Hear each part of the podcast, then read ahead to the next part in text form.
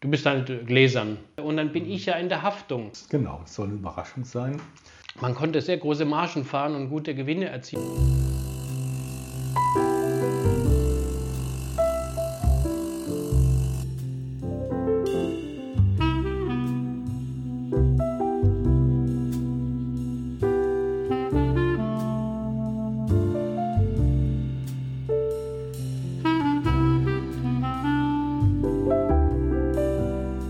Herzlich willkommen bei Live Begins After Coffee, hier mit Heinz und mir. Unser Thema ist, wie bereits angekündigt, diesmal Kapitalgesellschaft.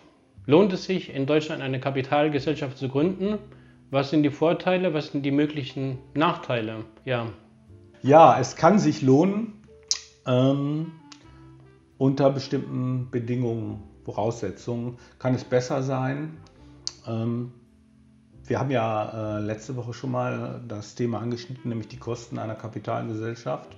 Man muss bilanzieren und ähm, diese Bilanzen werden veröffentlicht und ähm, das muss einem klar sein.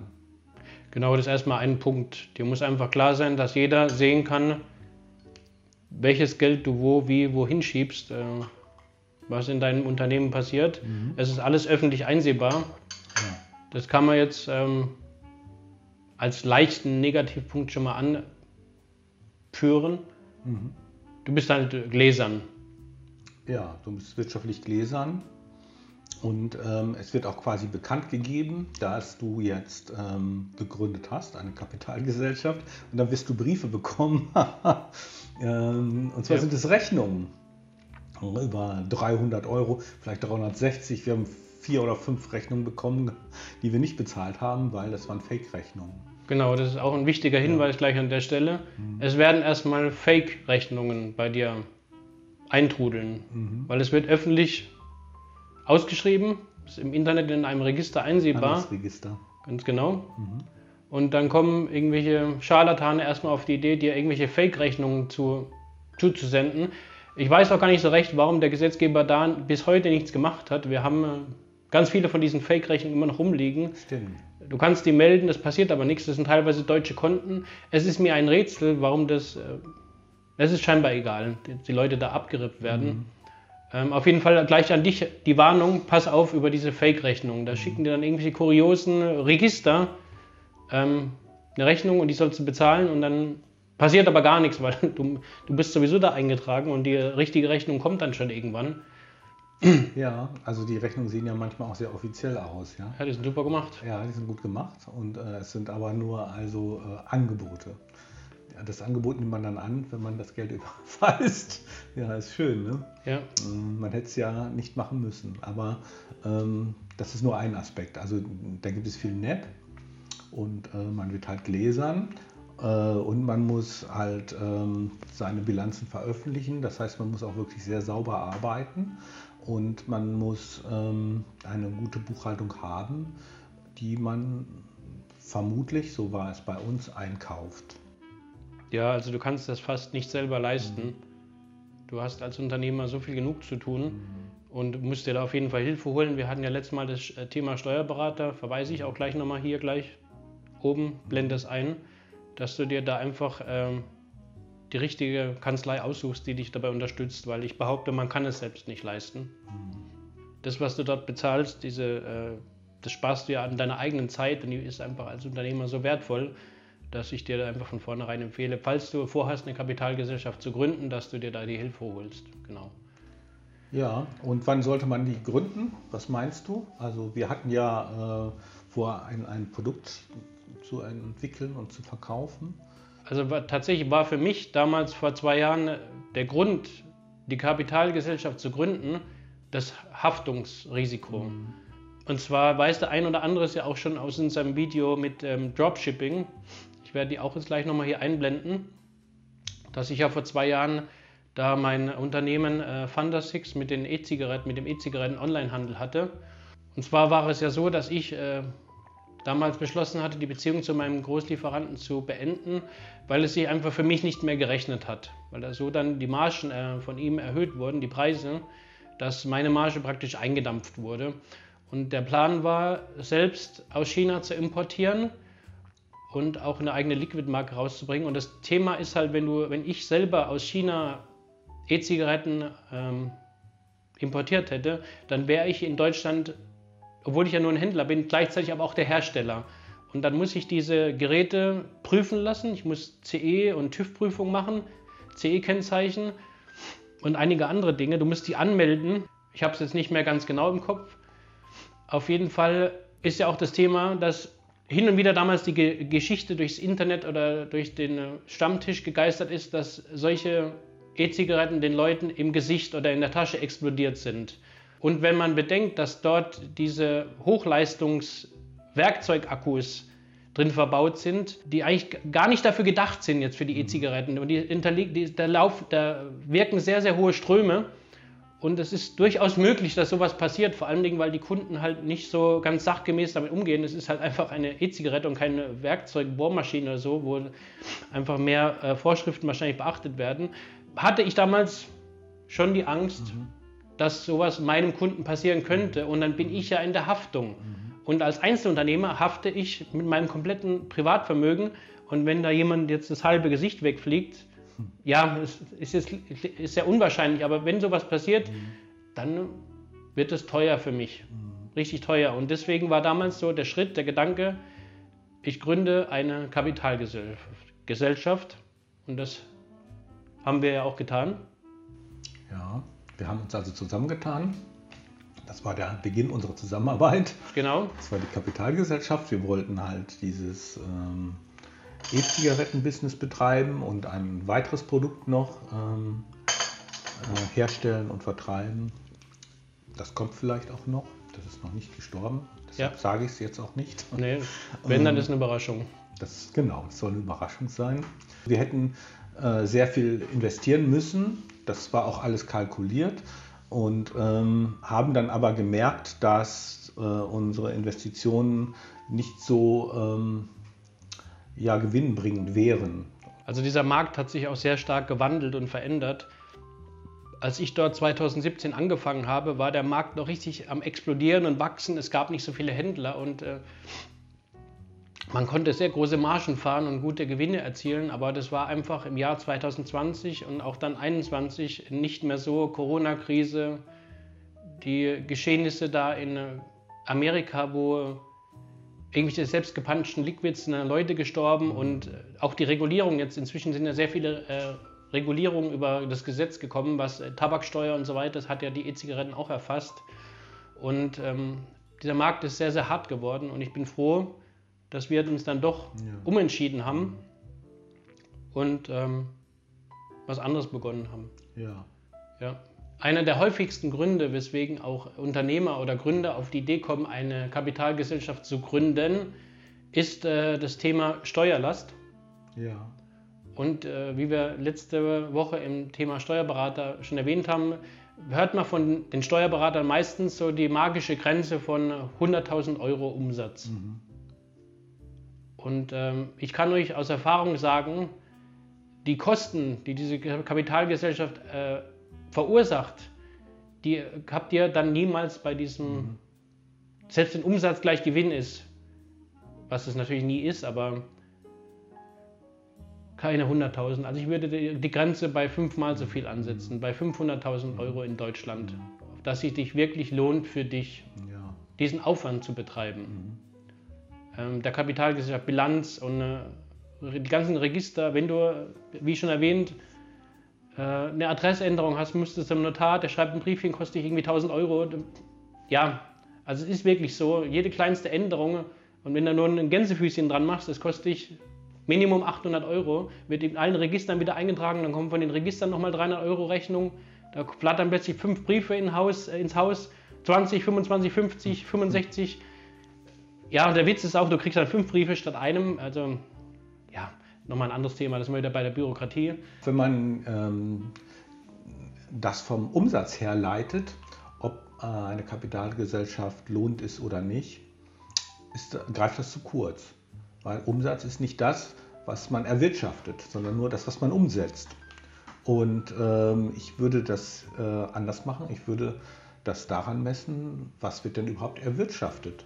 Und das ist gerade ähm, am Anfang wirklich schwer zu kalkulieren, weil, ähm, ja gut, man, man, plant etwas, man macht seinen Businessplan, ähm, aber die Realität ist immer anders und alle Pläne werden geändert. Und ähm, man, man, sieht immer erst, ähm, wie äh, attraktiv ein, ein, Invest ist oder wie ähm, attraktiv eine Geschäftsidee ist, wenn das Geld verdient wird. Ja. Und äh, den Markt so genau kennen tut kaum jemand, dass man das seriös vorhersehen kann. Damit würden wir dann zum dritten unserer Ansicht nach Negativpunkt kommen. Mhm.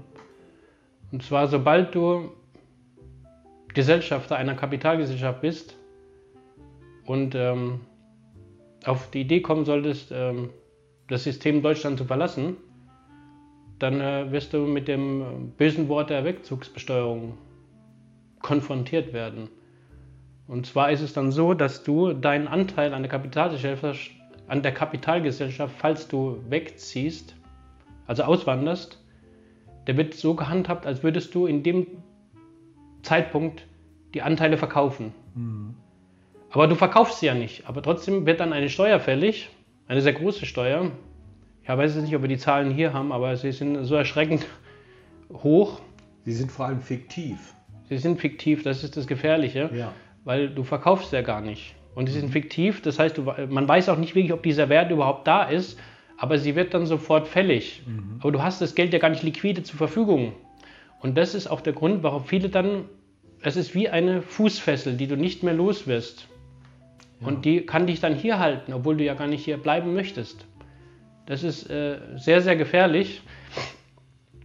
Es wurde natürlich eingeführt, um, äh, ich weiß es nicht, die großen Konzerne irgendwie da, man hört ja immer wieder, der produziert es im Ausland und die mhm. produzieren dort.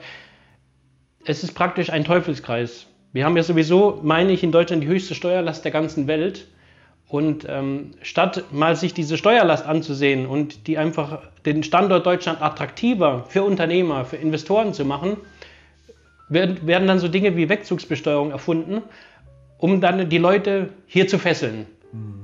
Aber das ist ja genau das Gegenteil von dem, was man eigentlich erreichen will. Man macht noch mehr Steuern und das ist meiner Ansicht nach ein Teufelskreis, aber das ist ja äh, Thema Deutschland, das will ich jetzt auch nicht zu sehr vertiefen. Ich möchte dir bloß demjenigen, der noch nicht gegründet hat, diese wichtige Warnung mit auf den Weg geben. Sei dir im Klaren darüber, dass du dann hier gebunden bist. Und es gibt dann sehr, sehr aufwendige Konstrukte. Mhm.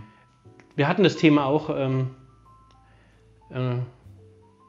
bei unserem Klienten in dem Gespräch von letzter Woche mit dem Steuerberater. Ich muss mal überlegen. Ja. Äh, wir haben uns ja so ein Konstrukt angesehen, genau. wie das funktioniert. Ja, ja. Mhm. Darüber, das jetzt auszuführen, hier ist äh, ein, ein, Thema für ein extra Video. Mhm. Können wir auch gerne nochmal machen. Aber dieses Konstrukt, was man dann erstellt über mehrere Gesellschaften, die ineinander äh, verstrickt sind, das ist so teuer und aufwendig, das lohnt sich nur, wenn du wirklich Millionen an Umsatz mhm. oder Gewinn besser mhm. machst. Dann lohnt sich dieses Konstrukt. Aber ich rate jedem davon ab. Du brauchst dann wahrscheinlich fünf Steuerberater und zehn Anwälte, und, um dieses Konstrukt am Laufen zu halten, diese Maschine. Und ähm, die Kapitalgesellschaft bindet dich hier an den Standpunkt Deutschland. Für immer. Richtig, ja. Oder zumindest auf zehn Jahre, glaube ich, ist das, wenn du innerhalb der letzten zehn Jahre Anteile hattest einer, einer, an einer Kapitalgesellschaft. So ist momentan, glaube ich, der Wortlaut. Das Problem ist, dass, dass das Staat feststellt, dass es attraktivere Standorte gibt und ähm, dass äh, der Mittelstand quasi abwandert. Genau, und das soll verhindert werden. Das soll damit verhindert werden. Aber genau. es ist praktisch so, wie wenn man einem Schmerzpatienten immer noch mehr Ibuprofen und dann Tilidin und dann Morphium oder was es gibt, statt ihm seinen Schmerz zu, also Symptome. Mhm. Quatsch, äh, man behandelt immer das Symptom, mhm. aber nicht die Ursache. Mhm. Vielleicht müsste man einfach nur den Eiter, die Eiterblase, Entschuldigung, aufschneiden oder was, mhm. dann hat er vielleicht keinen Schmerz mehr. Und hier ist es das Gleiche. Statt dass man den, den Standort Deutschland attraktiver für Unternehmer, für Gründer, mhm. für Investoren macht, versucht man sie festzuhalten, einzusperren. Und ich halte es genau für den falschen Weg. Ja, ich auch, ich auch. Und ähm, ich denke auch, dass sich niemand aufhalten lassen wird. Auch wenn man eine Kapitalgesellschaft hat, ist es möglich, ähm, den, den Betrieb zu verlegen. Man muss ihn halt in Deutschland offiziell schließen und äh, im Ausland wieder neu eröffnen. Ja. Das, das, es gibt ja natürlich auch noch bestimmte Feinheiten, das können wir auch nicht so ausführen, weil ähm, auch da ähm, ja, kalkuliert der ähm, Sachbearbeiter im Finanzamt einen, einen, ja, ein, einen fiktiven Gewinn. Ähm, also äh, man nimmt dann ja quasi Ressourcen aus Deutschland mit in den neuen Betrieb, die er dann fiktiv ermittelt und ähm, natürlich auch wieder besteuert. Also es ist, man ist wirklich sehr, sehr auf hoher See. Ähm, nichts, nichtsdestotrotz, es bleibt einem nichts anderes übrig, wenn man hm, Deutschland verlassen möchte, muss man eine Kapitalgesellschaft schließen und ähm, abwickeln. Ja, und das ist mit sehr hohem Aufwand verbunden, wenn man erstmal eine hat. Genau. Und man, man, wenn man im Ausland gründet, dann, dann äh, sollte da äh, wirklich nach Möglichkeit kein Bezug zu, zum vorherigen Unternehmen bestehen. Das ist natürlich äh, illusorisch, äh, weil man sich ja selber mitnimmt und äh, wahrscheinlich auch andere Ressourcen, aber ähm, ähm, man, ja, das ist ein sehr, sehr spezielles Thema. Man sollte es so handhaben, dass es steuerneutral bleibt. Also wir werden da auch nochmal ein extra Video zu machen, weil es einfach mhm. so viel Content ist. Das ja. können wir heute gar nicht hier reinpacken. Mhm. Der wichtige, der wichtige, das wichtige Learning einfach für dich ist, dass du dir ganz genau überlegst, brauche ich das wirklich? Mhm. Es ist auch teilweise in, oh, ich habe jetzt eine Kapitalgesellschaft, eine GmbH oder eine, auch besser eine AG und hin und her. Brauchst du das wirklich? Ich meine, in den meisten Fällen nein. Mhm. Es kostet dich nur Nerven, Zeit und Geld. Und wir raten dir davon ab, ja. Bis auf wenige Ausnahmen, wir haben ja gesagt, ab wann es sich möglicherweise lohnt. Mhm. Aber ja, das ist erstmal so das Wichtige, was wir dir heute mitgeben möchten. Also für Gründer lohnt es sich, glaube ich, sehr selten, ähm, weil es einfach auch zu früh ist. Man kann ja immer noch äh, wechseln in eine Kapitalgesellschaft. Das kann man immer noch machen. Ähm, ich würde es aber erstmal nicht tun. Nicht als Gründer gleich eine Kapitalgesellschaft. Das, glaube ich, ist bisschen haarig, was die Kosten angeht, weil ihr wisst ja auch gar nicht, was äh, der Markt so hergibt für euch. Und äh, vielleicht, vielleicht denkst du jetzt, ja, Nils, was erzählst du da? Ich will in Deutschland bleiben. Kann ja alles sein, aber weißt du, ich habe das früher auch gedacht und äh, man entwickelt sich auch weiter. Man möchte vielleicht was von der Welt sehen und äh, andere Märkte noch mhm. erkunden. Und äh, wenn du dann erstmal deinen Charakter und deine Persönlichkeit sich weiterentwickelt hat, dann tickst du vielleicht ganz anders. Und diese Entscheidung mit der Kapitalgesellschaft, die ist so endgültig. Und deswegen rate ich dir davon ab. Mhm. Das hat zumindest eine sehr starke Tragweite. Ja. Heute ein, ja, vielleicht nicht ganz befriedigendes Thema. Ähm, wir raten wieder mal zur Vorsicht lasst euch gut beraten. Es kommt natürlich immer auf den Einzelfall an und es kann Sinn machen, aber ähm, ja, ich habe Bauchschmerzen damit, sage ich so. Da bin ich ganz ehrlich. Ich habe Bauchschmerzen, liebe Leute. Und überlegt euch das sehr gut. So viel für heute, denke ich. Ja. Ja. Äh, vielen Dank für euer Interesse und ähm, bis zur nächsten Woche bei Live Begins After Coffee. Ciao. Ciao, ciao.